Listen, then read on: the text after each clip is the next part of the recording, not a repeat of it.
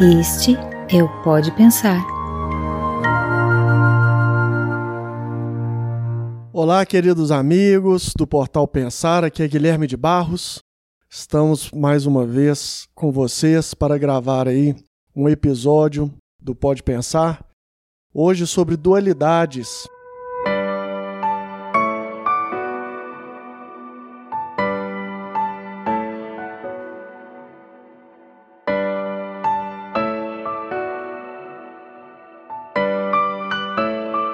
Mais uma vez, nós vamos falar é, sobre um assunto que está presente no curso de Leis e Princípios.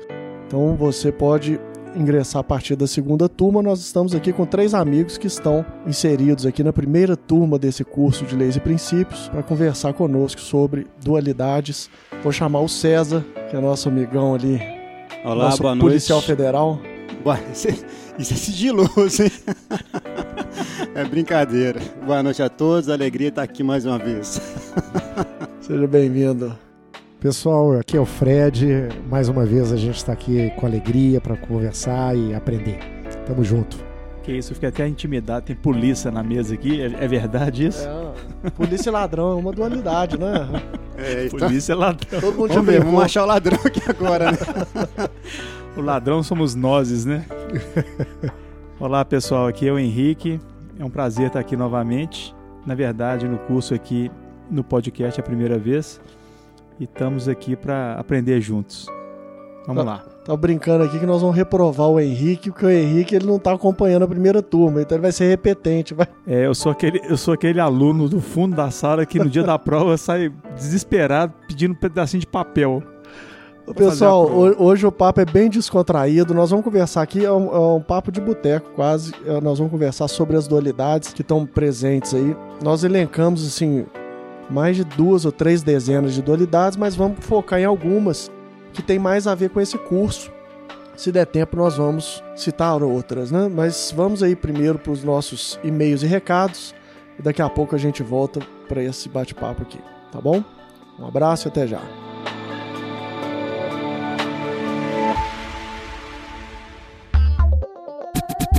Leitura de e-mails e recados. Bom, nós temos aqui que destacar um e-mail, ô Neto, da Jane Mara Justen.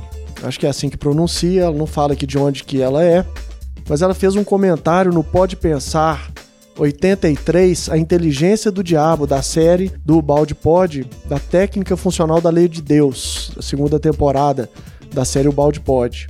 Ô Jane, muito obrigado pelo seu comentário. Você escreveu aqui pra gente: Muito bom este episódio.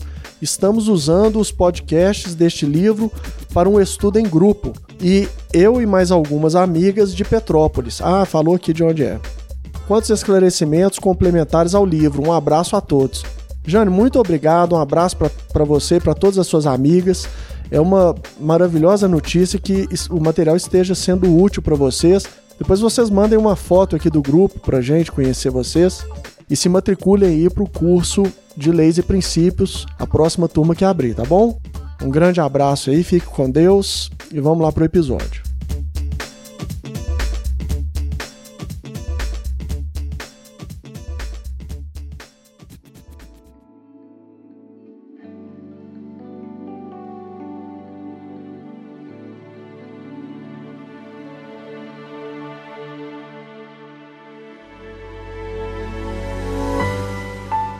Bom, pessoal, vou falar aqui rapidamente as dualidades sobre as quais nós vamos conversar hoje. Nós vamos conversar sobre absoluto e relativo, autocentrismo e altruísmo, ortodoxia e heterodoxia, bem e mal, criacionismo e evolucionismo, razão e emoção, transcendência e imanência, individual e coletivo, competição e colaboração, queda e salvação, positivo e negativo, dor e felicidade, autonomia e heteronomia. Esse aí vai um prêmio para quem souber sem consultar a internet o que, que é heteronomia, hein? Irradiação e convergência, centro e periferia. Então vamos começar aqui o nosso bate-papo pelo absoluto e relativo. Bom, na obra de Ubaldi, a unidade, uma vez a partir do momento em que o ser decide ter o seu próprio universo e fazer as coisas da sua maneira e ser o centro, nós então caímos nessa dualidade do relativo. O relativo se abre a partir do momento que cada pessoa se torna o centro de referência, um ponto de autorreferência para medir e julgar o bem e o mal. A gente já tem até uma outra dualidade, né? Vocês lembram da árvore do bem e do mal, e a gente vai falar sobre isso um pouquinho mais para frente. Mas o relativo ele nasce exatamente do aspecto de que é o ponto relativo da criatura, de análise da criatura sobre a ordem a hierarquia das coisas, o nível de importância e o absoluto e o relativo nascem exatamente desse momento aí. O guia, é, me ocorreu aqui agora, né? Eu vou te fazer uma pergunta, tá? Mas me, ocorreu que estudando aí em grupo com vocês, né? Nós é, temos feito encontros eventuais para estudarmos algumas obras e dentre elas o Caibalho, né? E é muito interessante que quando a gente vai observando lá no Caibalion algumas, algumas leis, alguns princípios, aqueles conhecimentos do hermetismo, a gente percebe que existe uma relação profunda entre um e outro. E quando você abriu aqui com o um absoluto e relativo, eu pude perceber uma, um vínculo de praticamente todos esses, esses conjuntos de dualidades entre si, eles se relacionam entre si, eles estão totalmente interligados. Alguns derivam né? de outro. Derivam de outro. Então, por exemplo, né, o absoluto e relativo nos leva, por exemplo, à transcendência e imanência, né? Enfim, é, a, gente, a gente consegue ter a compreensão de que existe uma lei absolutamente perfeita, né? E aproximações relativas. E aproximações lei. relativas, ou seja, uma capacidade do indivíduo, da individualidade em apreciar essa lei, uma vez que ele se encontra num estado de queda e não pode fitar o universo em sua completude, as leis né, em sua totalidade. Isso aí. É interessante a gente observar que esse tema do relativo e do absoluto é importante muito atualmente, porque a gente caiu principalmente no, no pós-modernismo, num relativismo total de todas as coisas. Então, os valores se tornaram relativos, as verdades. A verdade, né? Eu, eu lembro da verdade. Quando fala de absoluto e relativo, a primeira coisa que me veio à cabeça foi a verdade. A verdade é mentira. E no meio aí a gente tem aquelas aproximações da verdade. Você acabou de falar, né? A gente tentar se aproximar do, do absoluto, né? E eu acho que o, o, o maior problema que a gente tem hoje no nosso cotidiano, cotidiano mesmo, nosso, no dia a dia, é a mentira. A mentira ela tá, ela tá presente no nosso trabalho, está presente na, na política, está presente na nossa família também. Isso acho que tem acabado com, com a gente, acabado com o núcleo familiar, e acabado assim até com a nossa paz, com o nosso sossego. Mas tem as verdades relativas, né? Hoje a gente conseguiria ter verdade absoluta aqui, falando como o balde no, no antissistema? Você acha, Guilherme? Não, né? O que, que você acha? Na verdade, assim, ó, quando Jesus foi instado sobre falar a verdade, né? Por Pôncio Pilatos, né? Qual que é a verdade? Jesus, ele se calou, né? Não quis expressar opinião, porque para certas coisas exige ter maturidade, né, César? Então a gente tem que deixar que as coisas caminhem. E a melhor maneira de nós alcançarmos é, muitas vezes a verdade é deixar que a mentira se esgote. Se a gente quiser combater a mentira a gente acaba passando, a gente mesmo, e isso hoje em dia está acontecendo muito, a gente mesmo acaba passando por mentiroso e a mentira por verdade. Né? Mas ela tem perna curta, então as coisas vão acontecendo, vão tomando o seu pé e não adianta a gente ficar é, esperando que pela, pela força a gente alcance a verdade total, né? Então tem que deixar que as coisas vão se é, estabelecendo aos poucos, né? É interessante essa, essa questão. Mas, ô, César, ô, esse tema da verdade e da mentira nós vamos abordar bastante no curso, que é um spin-off do curso de Leis e Princípios, que é o de Política e Espiritualidade. E tem um monte de dualidades que nós vamos abordar lá que estão relacionadas à questão de sociedade, de distribuição de poder, de política, entre outra, outros temas. Né? Então é um tema que a gente vai abordar a, a parte de dualidades e, e mentira e verdade a gente vai abordar lá bastante. Eu acho interessante, até conversando com o César, ele falou algo que eu peço para que ele repita agora aqui no, no, no podcast, César, que tem a ver com a dualidade no sistema e a dualidade no antissistema. Eu acho que isso é uma figura interessante. O que me remeteu à lembrança de, desse aspecto foi o que o Guilherme também acabou de dizer, né? Que de certa forma as coisas vão se equilibrando. Então, quando a gente olha para um sistema ecológico, a gente percebe que existe ali também a dualidade de lei. Presa e predador, por exemplo. Presa e predador, lei de conservação, lei de destruição. A gente percebe que essas duas realidades vivem ali num conflito, mas o sistema ele está em busca sempre do equilíbrio. Exatamente. É, é um processo natural, uma lei natural, e essa lei natural busca o equilíbrio. Ou seja, há um desequilíbrio no antissistema. Isso, exatamente. Né? Isso demonstra é um, uma das demonstrações do processo de queda é a instabilidade desse que a gente chama de antissistema. Ou seja, o universo que a gente vive, ele é um eterno vir a ser. Ele está numa dança frenética, num movimento constante, buscando equilíbrios superiores, cada vez equilíbrios mais é, né, estáveis, etc. Você pegar, por exemplo, a própria sociedade humana, ela vai, é, ela é muito mais estável sobre um determinado aspecto do que as sociedades primitivas, a sociedade moderna. No entanto, esse equilíbrio ele é muito mais sutil. Ele pode ser, né, a gente está vivendo uma situação agora, né, de pandemia geral e tudo, ou seja, como que esse, esse equilíbrio que a sociedade tinha, né, essa estabilidade, ele pode ser rompido muito facilmente, porque os sistemas mais complexos, eles exigem um nível de colaboração muito maior, muito mais intenso, né? Então a gente está, o universo está se desenvolvendo nesse sentido. Mas, o Fred, é, eu acho interessante essa distinção mesmo, porque inicialmente eu achava que a dualidade existia só no nosso universo decaído. Para mim, ela era uma particularidade da, da queda. Mas aí vendo até o texto do, do irmão Francisco, né, que ele explica bem, de maneira bem clara, que a dualidade ela nasceu no sistema. Então, a partir do momento que, que Deus, por amor, se doou é, na criação, criando. Então, a partir desse momento, se iniciou a dualidade, porque era Deus e o outro, o Deus e as outras infinitas criaturas.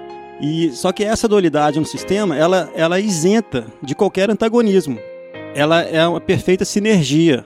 Ela, lá as forças são apostas, não opostas como no no antissistema, né, no universo decaído. Elas são apostas e não opostas. Exatamente. Apostas no sistema e opostas no antissistema. No antissistema.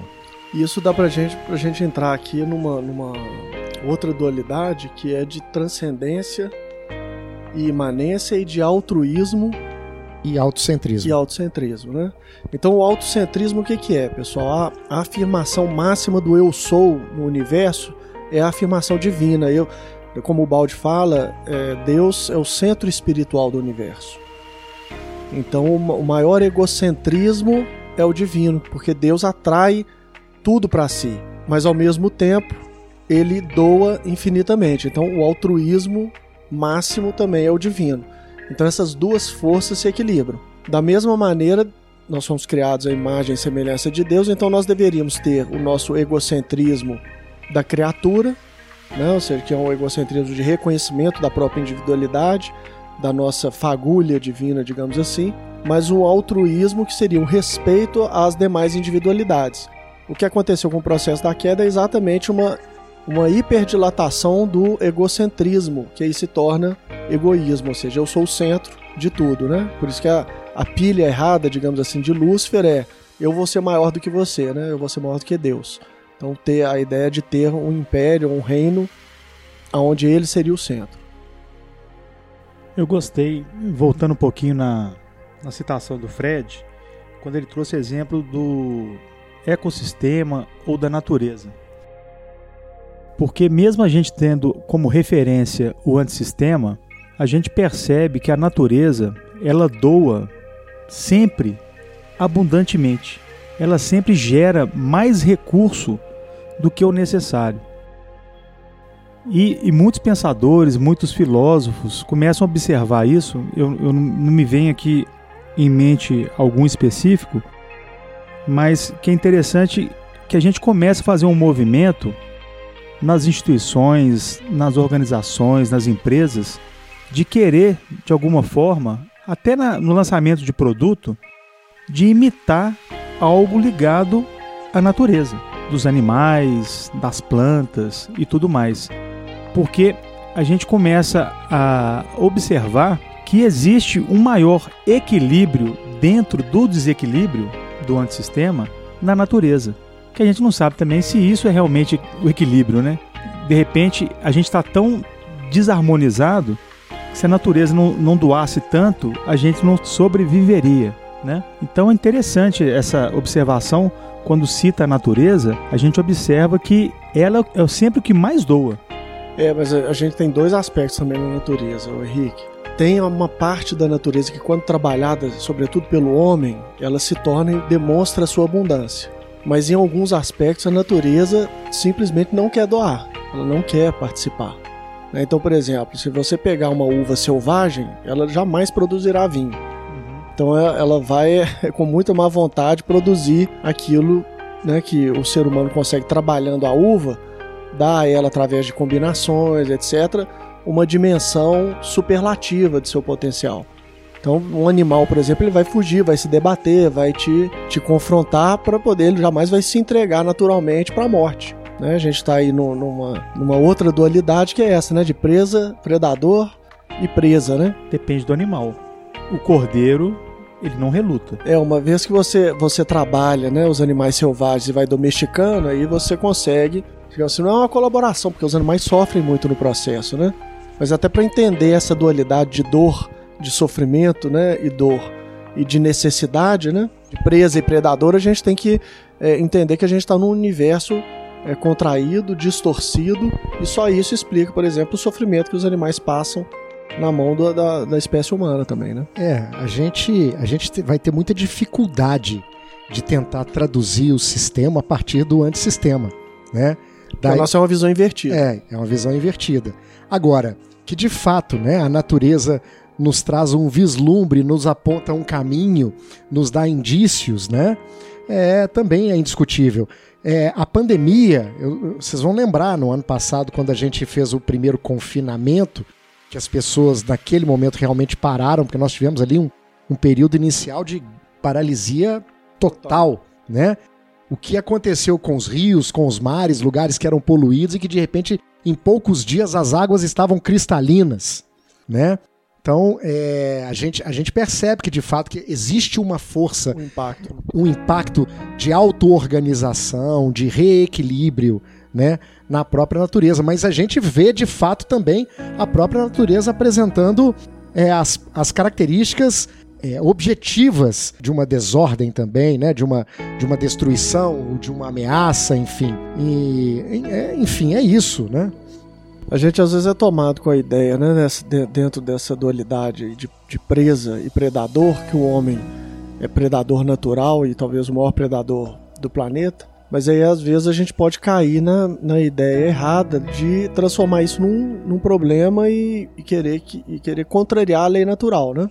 Então, e transformar o homem num inimigo mortal da natureza, quando o processo de, de uso é um perturbador natural né, da, da, do ambiente natural, ou seja, é uma, é uma, é é uma forma, é, digamos assim, é impossível viver sem perturbar o ambiente ao redor todas as espécies passam né, por, por, esse processo, não é só o homem. Você usou o exemplo da uva, é, que a uva selvagem precisa ser trabalhada pela inteligência humana, né? Então, é, a gente também vai encontrar na natureza é, o estímulo ao desenvolvimento dos seres que cercam a, a própria natureza para o retorno, né? Para a volta. Então, nós vamos encontrar uma dualidade, né? Ou seja, o, é vis, o, o, vis, o, vislumbre da, da salvação, né? E a objetividade, o efeito da queda. Né? Acho que é isso que eu queria dizer antes, que agora com a sua fala ficou um pouco mais claro. É isso mesmo, porque o, o homem, à medida que ele vai vivendo os dramas é, desse mundo material, que está o tempo inteiro né, é, precisando de reparos, ele vai sediando a sua atenção em coisas mais transcendentes. Aí a gente tem imanência e transcendência também, né? Que é uma outra dualidade importante. Ou seja, o homem ele tem Deus dentro de si, isso é imanência. Ele é a expressão da divindade num certo aspecto, isso é imanência. Mas também tem aquele Deus transcendente, que é o Criador, aquele que transcende a soma das partes, é um conceito grego, né? Ou seja, Deus é maior do que a soma de todas as partes, assim como nós somos maiores do que a soma de todas as partes do nosso corpo e os, uh, as energias que, que estão fluindo do nosso corpo. Nós somos mais do que isso também. Então, da mesma maneira, nós temos esse Deus também transcendente. E o processo de queda e salvação é exatamente esse processo de reconstituição da unidade. E através dos dramas da vida humana, nós vamos sediando os nossos interesses nessa transcendência. O homem vai se tornando mais colaborativo, vai então vencendo progressivamente os obstáculos que a natureza cria, conseguindo extrair mais generosidade da natureza. Né? Então, o que o Henrique falou está certo uma mangueira bem trabalhada pelo homem, ela dá manga e alimenta uma imensidade de pessoas. Mas se ela for deixada no ambiente natural, você vai ter que disputar ela com os bichos, os fungos, os macacos, os passarinhos. E aí pode ser que você só pegue mangas podres, né? Porque muitas vezes pode não sobrar, ou todas com bicho. Então a natureza, ela também pode ser implacável, né? Ela é ao mesmo tempo generosa, mas também é uma predadora. E a gente pode ver lá o Largados e Pelados, que é uma, o Gui gosta série, desse, desse eu sempre seriado, né? cito, né? Impressionante. Eu sempre cito porque realmente, se alguém acha que a natureza é só boazinha, é só assistir esse, é esse essa série lá que realmente vai ver que formigas e pernilongos podem acabar com a sua vida. Acabar com a sua vida. o Gui, falando em transcendência, e o Fred lembrou aqui do da pandemia, né? Chegou até mim é, numa conversa com uma amiga, eu não vou citar o nome aqui porque ela cita um médium de uma casa espírita de, de BH, e como eu não, não, não sei exatamente o nome do médium, seria deselegante da minha parte mencionar sem autorização e etc. Também não, não me lembro exatamente o nome. Mas olha que interessante que chegou. A gente está falando de, de transcendência aqui, né? Que ele teria recebido uma, uma mensagem de um espírito amigo em vários estudos que ele tem feito é, virtualmente com, com alguns amigos e participantes semanalmente. E em uma dessas reuniões veio até ele uma mensagem é, de um espírito que trouxe assim, uma revelação para o grupo, e essa amiga compartilhou comigo, que nós estaríamos à beira de um cataclismo que provocado pelo próprio homem através de uma grande guerra que poderia dizimar a população mundial, onde a vida no planeta seria impossível nos próximos séculos. Não, não me lembro exatamente. Você é... falou uma outra dualidade aí, guerra e paz. Né? Exatamente. E que a pandemia teria sido um recurso pela espiritualidade superior para mudar todas as peças do tabuleiro e acalmar os corações das pessoas mais belicosas que provocariam esse grande cataclismo. Então, aquilo que a gente acha que é o mal, que a gente vê é, pessoas amaldiçoando o vírus, pode ser a grande salvação. Eu, particularmente, não concordo com essa hipótese muito, não, sabe? Uhum. Mas também não acho que a gente tem que discutir ela aqui agora. Mas apenas por um aspecto. Que eu acho que não interessa a ninguém num planeta com tanta força bélica que o planeta se, seja destruído, sabe? É, agora, evidentemente, loucos existem, né? Loucos e sãos, outra, outro dualismo. Mas o, outra dualidade. O, o Henrique tocou num ponto importante que é a questão do bem e do mal. De fato, tem aquela história da, do, do cavalo, né? Que a, a, o menino ganha um cavalo e aí o vizinho chega e fala: Não, seu menino ganhou um cavalo, que benção. Ele é, vamos ver. Aí o menino monta no cavalo, o jovem monta no cavalo, quebra a perna. Aí o vizinho chega e fala: Não, mas que coisa triste, que coisa horrível. É, vamos ver.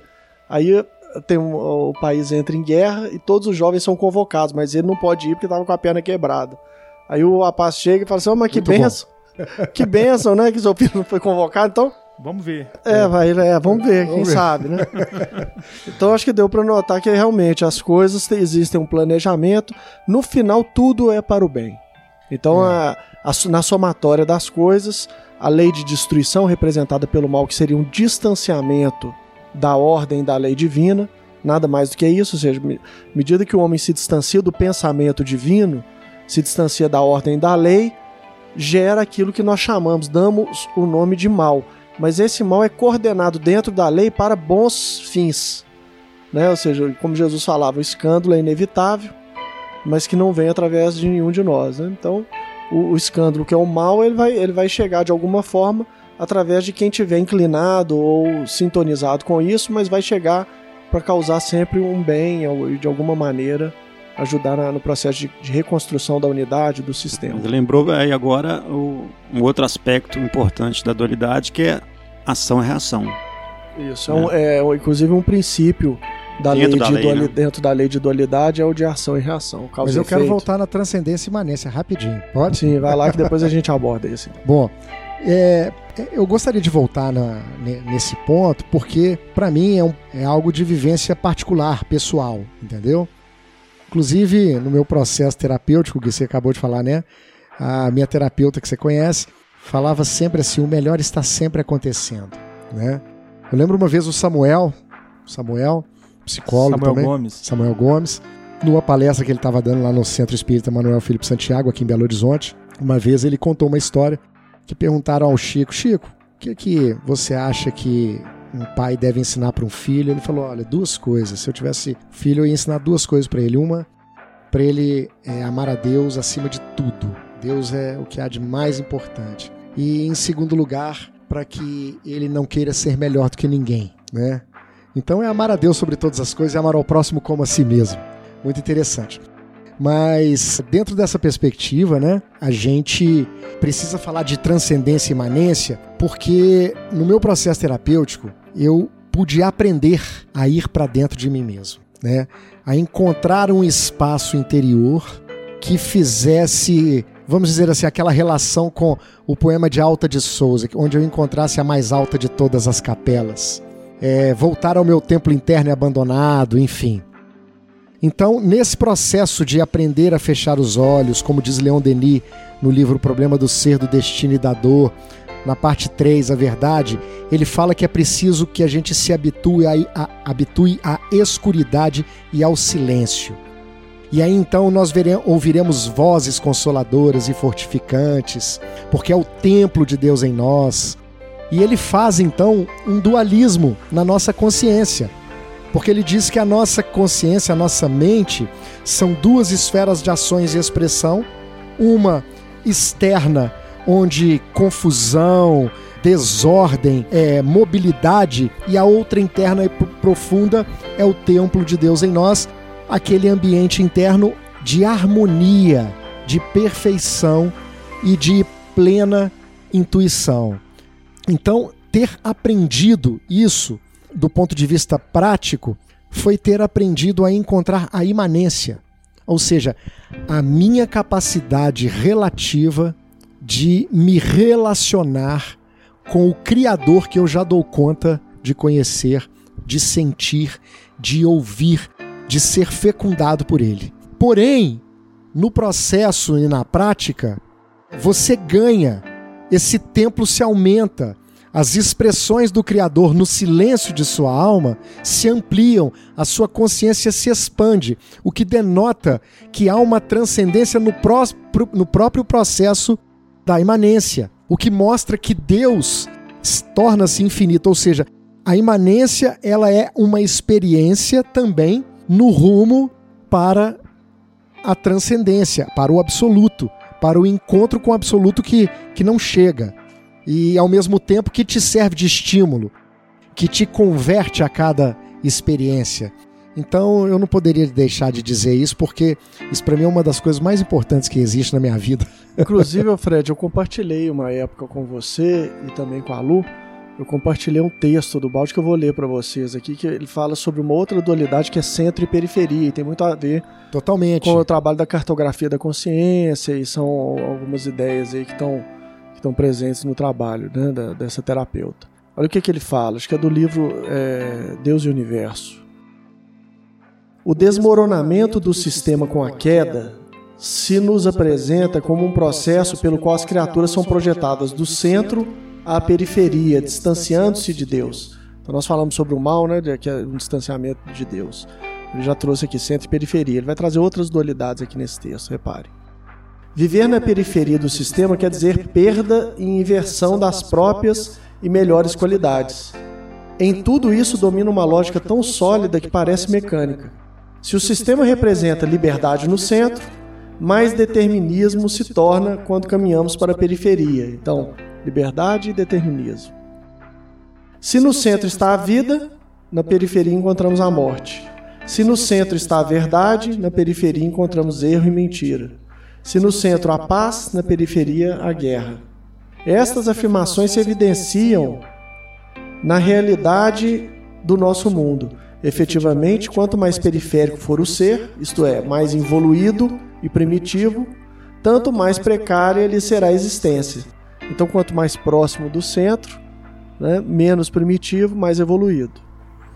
Muito bacana, Gui. Gui, você me deu uma ideia de pegar esse trecho, a gente colocar num post, alguma coisa assim, e compartilhar com pessoas que não conhecem o Pedro Baldi. Sim, tem, tem muitos textos preciosos não, dele. Esse, esse trechinho que você leu aí é impressionante a riqueza do texto.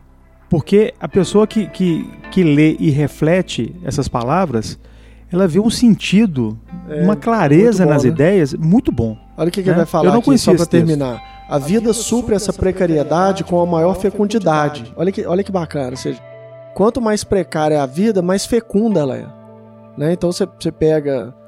Né, assim, para dar. Não sei se eu saberia dar um exemplo aqui de, de pronto assim, mas se você pegar, sei lá, um, as moscas se multiplicam aos milhões. No entanto, o ser humano ele tem que ter um filho, cuidar bastante, ou seja, né, é um cuidado enorme. Então, a fecundidade está lá atendendo né, aos seres menores da criação, porque ali a vida é muito precária, são eliminados aos montes, presa e predador se engalfiando, ou seja, à medida que a vida vai ficando mais estável, então você vai tendo fecundidade de outro tipo, né? A fecundidade no homem ela, ela é enorme no, no ponto de vista mental, psíquico e assim por diante. Então a gente vai tendo uma mudança de, de estágio, por assim dizer, né? Então aqui ele vai falar, a vida supre essa precariedade com maior fecundidade, que redunda em mais rápido ritmo, vida e morte individual então tá na linha do que eu falei mesmo, né? Ou seja, os animais têm uma vida menor, mais fugaz, mais rápida. Isto é, em um fracionamento mais acentuado da única vida eterna. A existência torna-se então menos segura e garantida, com o ser mais sujeito à dor e à morte. Mas tal é o seu reino.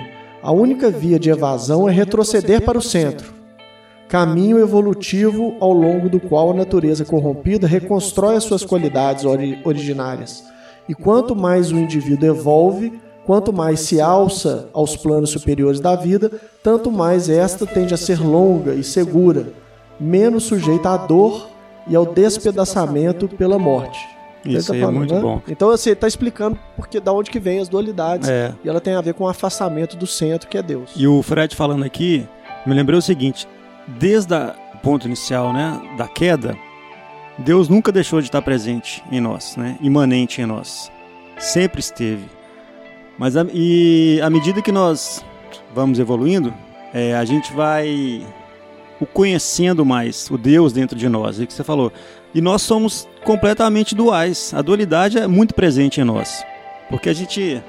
É, que, né, os pés estão é, agarrados no barro né, e tentando olhar para o céu. A gente. Mas, poxa, quantas vezes no dia a dia a gente não, não pensa em maldade, não faz maldade e a gente tem que reconhecer isso, que nós somos maus ainda. É, os dois estão certos, aqueles filósofos, né? Não sei se era Hobbes, tem um que é o lobo. É, os dois, né? É, os dois. O homem é o lobo do homem. E, Outro é bom, produto. E o, e o, bom nativo, né? O bom. O homem que é bom por natureza. Essas duas coisas são verdadeiras, sim, né? Sim, E aí vai facilitando. E, e é, é, salutar, é esperançoso em o balde que ele fala assim: ó, à medida que a gente vai progredindo, o Gui falou aí, né? Caminho vai ficando mais leve, vai ficando mais fácil.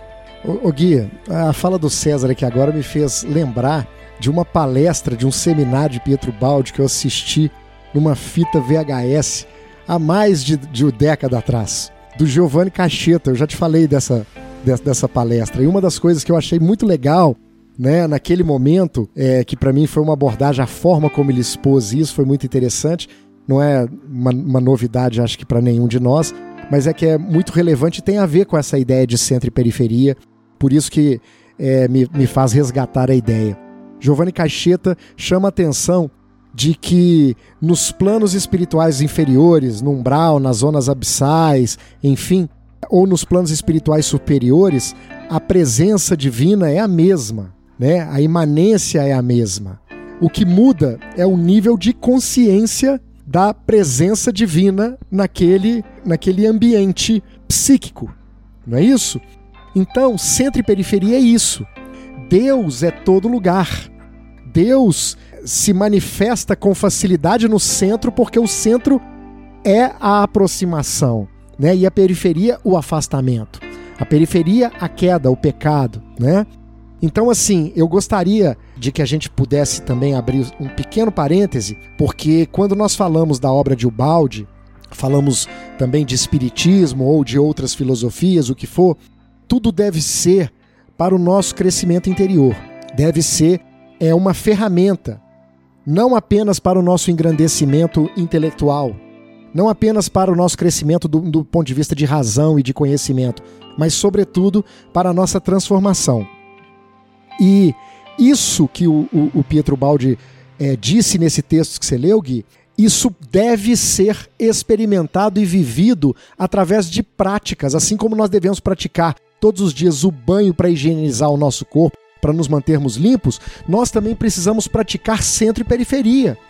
Né? Então eu aprendi, é, tenho aprendido desde 2014 a vivenciar através dos exercícios respiratórios a compreensão do que é em mim centro e periferia, de como distinguir em que, em que contexto eu estou do ponto de vista emocional, do ponto de vista mental, do ponto de vista físico. E vem através de outra dualidade, que é inspiração e expiração. Né? Exatamente. Né? Inspiração e expiração. Através do exercício respiratório, a gente consegue, então, identificar. Evidentemente que existe uma, uma abordagem, um conhecimento, uma forma de se entender isso. E eu aprendi isso no Centro da Consciência, tá lá o Instagram do Centro da Consciência, enfim.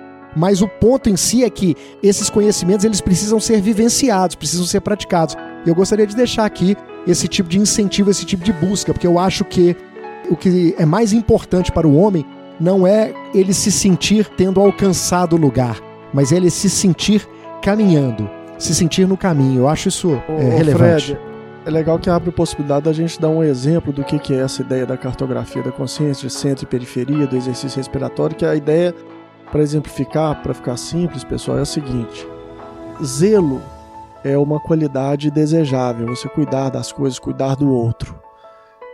Então, no centro é zelo, na periferia é ciúme, por exemplo. Então, dá pra gente, né, se você tiver na vibração conforme a lei, então você é zeloso, é cuidadoso. Se houver o desequilíbrio, então passa a ser ciúme, doentio. Ou zelo no centro e vaidade na periferia. Ou vaidade. Aí, então as, as qualidades e os vícios são contínuos da mesma gradação. Ou seja, Surgem do, do mesmo referencial. Do mesmo impulso, do mesmo referencial. Por isso que a, a ideia de, de. Muitas vezes, assim, para as pessoas é complexo entender, e é um dos maiores oposições à ideia de Deus é que se Deus é bom, como se permite um mundo mal, com tanto sofrimento, etc. A resposta, pessoal, é exatamente essa e ela não é, não é complexa. Ora, se existe o mal e é um paradoxo que Deus tenha permitido o mal, o mal só pode ter origem na criatura e nunca em Deus. Essa é a primeira coisa. Como que o mal surge na criatura? Ele surge a partir da revolta. E aí surge uma outra pergunta: por que, que Deus então permite é, que o homem realize o mal. Deus não permite que o homem realize o mal. Deus permite que o homem realize a liberdade. Porque Deus só pode ser positivo. O positivo que está por trás da existência do mal é a liberdade de negar a Deus. É Porque se Deus impusesse o seu amor, então ele estaria ferindo, nós seríamos autômatos. Não teria mérito nenhum no amor. Né? Então, Deus cria, a criação ela é generosa, Deus tem o princípio de liberdade como um dos primeiros e mais importantes. E aí, então a criatura pode ou não devolver esse amor. É um outro binômio que existe, é o da reciprocidade, do amado e do amante. Ou seja, Deus é aquele que ama, né? nós somos o, amado, e aí nós vamos, dentro dessa lei de dualidade, ser recíprocos ou não a esse amor. E a ideia central do pensamento de Ubaldi, aí vocês vão observar na própria vida se faz sentido ou não, é a ideia de que nós recusamos devolver esse amor a Deus. Por isso que o primeiro mandamento é aquele que o Fred falou: amar a Deus sobre todas as coisas. Por que, que Jesus falou novamente, falou assim: não, esse é o primeiro mandamento mesmo? Por quê? Porque ele não é mais executado. O homem ama a si mesmo antes de qualquer coisa, se julga no centro e isso só pode dar errado. Muito bom, Gui. Gui, você falando de bem e mal novamente, né? você me fez lembrar que por isso que é legal esse bate-papo, as ideias fluem, né? Elas, elas vêm. Uma obra que, que me marcou muito, tanto na leitura quanto na reflexão da obra, que foi até certo ponto chocante. É uma obra narrada pelo espírito André Luiz, é, psicografado pelo Chico, que é o livro Sexo e Destino. Então, nessa obra, a gente vai acompanhando ali o raciocínio, né? a trama espiritual do livro, em determinado momento, eu vou dar um spoilerzinho aqui para quem ainda não leu o livro, o mentor espiritual responsável por todo o trabalho ali de acolhimento dos encarnados, de, de auxílio aqui no, na Terra, ele era o pivô de todo o drama familiar, de toda a confusão da trama do livro. E a gente fica pensando assim: puxa vida, o cara aprontou todas numa encarnação e agora no plano espiritual ele é uma referência como se fosse um anjo. Ou seja, o, o, o livro, a história, ela quebra um paradigma do maniqueísmo de bem e mal, que é uma visão muito limitada do encarnado, muito limitada da matéria. Então traz para a gente uma, uma perspectiva de bem relativo, de mal relativo e de infinitas possibilidades entre o bem e o mal. Isso é muito consolador porque a gente diariamente a gente cai em nós mesmos no pré-julgamento, na mentira. Às vezes gente, você faz uma mentirinha do bem. Não, vou, vou mentir aqui porque se eu falar a verdade eu vou ofender a pessoa. Mas a gente vai se enganando dentro de um, de um comportamento viciado de achar que a minha referência pessoal é melhor do que o coletivo, que é o tema de, do próximo tópico nosso aqui, né? Achar que você pode ter referência à árvore do bem e do mal é exatamente isso. Você se torna o referente para julgar bem e uhum. mal, e vocês vão ver isso na parte de lei de trindade no filme A Cabana, né? Que, que vai estar mais para frente aí do curso. Inclusive, ele foi lançado antes, né? O podcast da, da Cabana, ele foi lançado antes aí para vocês. E no curso, esse podcast que nós estamos gravando, ele vem antes da, da Trindade, antes da lei de Trindade. Me veio aqui um, mais uma, um, uma questão da transcendência e imanência. Eu estou lendo, estava lendo um livro, até terminei hoje, O Senhor do Mundo, que é uma, uma distopia. O autor aqui, eu estava lendo, Robert Hill Benson. É uma distopia em, em que a sociedade ela vai valorizando em demasia o homem então, ela até parece que eles dão o nome de humanitarismo. Então, assim, o homem é Deus. Então, isso me faz pensar o quê? Na dualidade, é, vamos dizer assim, os polos, eles, eles coexistem, né? Ali no, no equilíbrio, podem ser opostos, mas você não pode, por exemplo, é, ter um deles em, em supremacia. Então, o que acontece? É como se o Deus imanente dessa sociedade distópica, exacerbado, né? Esquecesse completamente do, do Deus transcendente. E até era, eles, eles negavam totalmente o sobrenatural. Então ele usa muito, o livro é de 1906, ele usa muito o termo sobrenatural. A humanidade passou a negar o sobrenatural. Algumas vezes ele falou até o termo transcendente. Mas é isso. Não adianta a gente ter o Deus imanente, porque senão o homem vira Deus. E você não esquece que tem o Deus transcendente, que é o que o Fred falou, né? Amar ao, a Deus acima de todas as coisas. Então, é, há que existir né, essa a dualidade, transcendência e imanência. Não adianta ter o Deus né, imanente, supremo em nós, esquecendo que tem um Criador, Deus transcendente. Exatamente. Você é, chamou atenção para um outro aspecto, para a gente poder olhar e verificar essa dualidade também no aspecto da saúde. É, o Dr. Ricardo Vardil, acho que vocês conhecem o Dr. Ricardo Vardil, uma, uma figura maravilhosa. Eu adoro o Dr. Ricardo Vardil. Ele foi o primeiro homeopata que me tratou e sempre que eu posso eu volto e sempre que eu sinto necessidade eu, eu estou com ele. Mas o Dr. Ricardo Vadil, na primeira, na primeira consulta que eu fiz com ele, há muitos anos atrás, ele citou, se eu não me engano, o Hipócrates. E ele sempre repete isso, ele sempre fala que Hipócrates dizia que a doença é a perda da medida da virtude. Ou seja, é, nós temos no centro a virtude, mas pelo processo natural de vida e aí podemos entrar aí, né, processo de queda e de, e de, e de volta para o sistema, então nós perdemos a medida da virtude e exageramos. Então, todas as vezes que nós exageramos ou para um extremo ou para outro, por exemplo, uma vida onde nós buscamos apenas o prazer, a satisfação e a alegria, ou uma vida em que o prazer, a satisfação e a alegria morre e a gente se deprime e vive melancolicamente. Tudo isso é doença.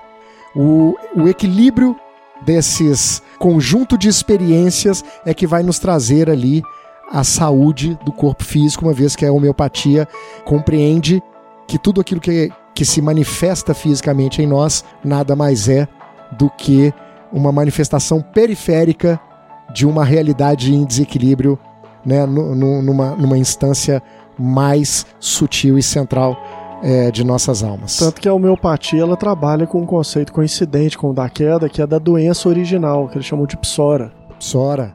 É, ou seja, que há uma doença, uma mácula é, original no homem e que disso derivam todas as, as doenças.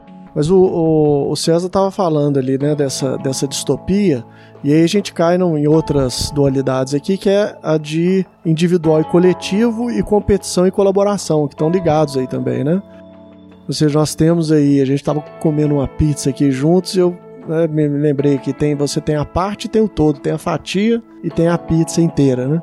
Isso, o indivíduo é uma parte de um ser coletivo. E o equilíbrio entre esses dois também é fundamental e ele vai sendo conquistado com o tempo. Nós vamos entender um pouco mais disso lá no curso, pelo menos de leis e princípios, é, na lei de diferenciação, porque tem princípios de complementaridade, por exemplo, e a gente vai percebendo que os seres humanos vão desenvolvendo habilidades cooperativas, porque juntos, trabalhando né, de maneira especializada, né, um outro princípio é o de especialização, os seres humanos conseguem ter uma vida coletivamente mais agradável, mais segura, e a gente vai dar muitos exemplos lá. Quem está ouvindo aí, quem não fez, inscreva-se lá no curso, que vocês vão ver muitos exemplos e reflexões que vão demonstrar isso. E com isso, a gente consegue sair também do campo da competição e ir progressivamente. O Balde fala que a grande conquista para a humanidade do terceiro milênio, para essa nova civilização do espírito, será o ganho em nível de colaboração, vencendo progressivamente a competição. Agora, pessoal, a competição para nós é necessária, né, Fred? A gente que trabalha com empresa, se a gente tiver, digamos assim, exclusividade do mercado, a gente se acomoda. É, o ser humano é, é, preguiçoso também por natureza, é, faz né? parte da Ele evolução, é empreendedor, né? mas também é preguiçoso. É o desejo insaciável, né, de evoluir. Ah, se, se, não tiver competição, o ser humano vai estagnar vai porque estagnar, ele é acomodado, vai, vai né? entrar na zona de conforto Isso. e não vai evoluir. Então, para nós é importante ter de uma certa maneira né, o, o, nosso competidor, por exemplo, numa empresa, ter uma empresa que está competindo conosco, porque isso vai tornar, nos tornar ativos o tempo inteiro para buscar excelência. A gente basta ver, por exemplo, o governo não tem concorrentes. E a gente vê o, a qualidade dos serviços prestados pelo governo, normalmente pelas instituições públicas, é sempre muito pior do que pela instituição privada, né? Não quero ser aqui deselegante, mas não dá para com raras deixar exceções, de dar. né, digamos. Né? É, com raras exceções, mas vamos dar um exemplo bem concreto. Por mais que os funcionários dos correios é, busquem fazer um ótimo serviço, eles não se comparam em termos de qualidade com os funcionários da Google, por exemplo, lá da, da Amazon, né? A Amazon te dá um monte de serviço, entrega a correspondência gratuitamente, você fazendo uma assinatura, sei lá, de 9 reais, 10 reais por mês, te entrega serviço, música, um monte de coisas. E muitas vezes o correio demora 30 dias numa correspondência que custa 20 reais, 30 reais para ser entregue. Então é, é muito difícil para o ser humano viver sem a competição ainda. Mas à medida que a gente for aperfeiçoando os sistemas. Interessante você falar isso. Quando você vai estudar é, economia a partir da, da visão da escola austríaca, eu não conheço profundamente a escola austríaca, mas já li algumas obras de, do Mises, do Hayek, alguma coisa assim, acho, acho muito interessante. Mas o, qual que é o grande drama da, da economia, né? É o não desperdício, porque a gente lida num universo de escassez né, de recursos. Então, todas as vezes que você tem desperdício, você tem o encarecimento do produto, da mercadoria. E um outro drama da, da, da economia é, é produzir na quantidade certa do consumo. Então, fica difícil estabelecer axiomas, estabelecer leis, estabelecer é, é, parâmetros para guiar um sistema econômico, para poder tentar entender economia. E o Ludwig, o Ludwig von Mises, ele conseguiu é, fazer uma coisa muito interessante que tem tudo a ver com isso que você acabou de falar e que entra na questão da competição. Ele estabeleceu o axioma do comportamento humano à, é à luz da economia, né, da escola austríaca. Ele diz que o ser humano está sempre em busca de diminuir o desconforto. Então, quer dizer, o ser humano ele é estimulado pelo desconforto a progredir. A agir. Tanto A que agir. tem um livro que chama Ação Humana. né? Ação humana, exatamente. Ele é, ele é estimulado a agir, a, a- a- a buscar meios de facilitar a sua vida. Então, antigamente nós estávamos lá fazendo os controles econômicos numa tabela, num papel A3, todo quadriculado, escrevendo à mão, e quando errava um número, um cálculo, de repente você nem ficava sabendo. Hoje nós temos o Excel. Aí o cara inventou o Excel para diminuir o desconforto. Mas olha o tanto que o cara não teve que trabalhar para inventar, inventar o Excel. Pessoal, isso é interessante que o Fred está trazendo uns temas que a gente vai trabalhar também no curso de Política e Espiritualidade. Então vocês fiquem ligados aí, porque vai surgir um portal novo, né? é, chama Conexão Livre, que é o portal de Política e Espiritualidade. Nós vamos debater muitos desses temas, porque aí nós vamos ter muitos exemplos concretos dentro da lei de dualidade, da lei de diferenciação, de hierarquização. E aqui a gente pode entrar E tem material de sobra. de sobra. nas obras de Ubaldi, nas obras espíritas, né? Enfim, nós temos muita coisa legal que a gente está reunindo para poder falar desse assunto. Aqui a gente tem uma outra, uma outra dualidade também, para a gente ir para o nosso encerramento, que aqui eu acho ela especialmente importante para o pessoal que está fazendo o curso de Leis e Princípios, porque um dos objetivos do curso é de preparar o Portal Pensar para receber colaboradores. Para pessoas que queiram colaborar, interagir conosco, para nos preparar para poder receber pessoas também. E é essa dualidade aqui de autonomia e heteronomia. Vamos deixar ela, ficou, acabou ficando para o final. Mas a, a ideia de autonomia é de nós termos liberdade de ação. Como diz o ser humano age, nós temos a tendência à individuação, é um processo que está dentro da lei de reprodução, que é uma das leis que a gente estuda no curso. Dentro dela tem um princípio de individuação, ou seja, cada ser humano é único.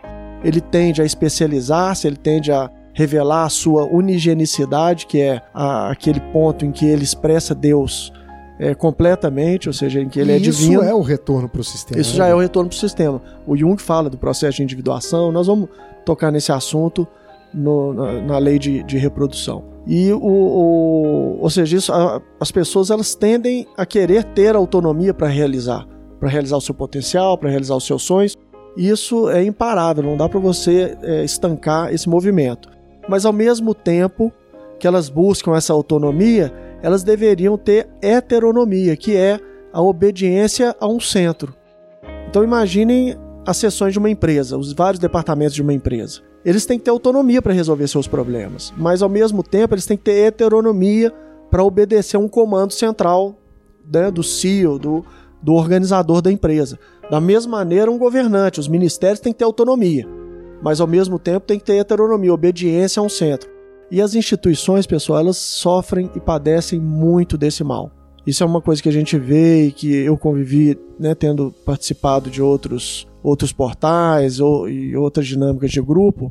A gente vê que se nós empoderamos, né, para usar um termo aí que é meio controverso, mas assim, se nós damos poder a uma pessoa para ela realizar a autonomia dela, daqui a pouco ela quer ser o centro de tudo. É um processo de repetição da queda. E aí ela deixa de respeitar aquele centro amoroso, doativo, donativo e, e que quer ajudar com que ela se desenvolva.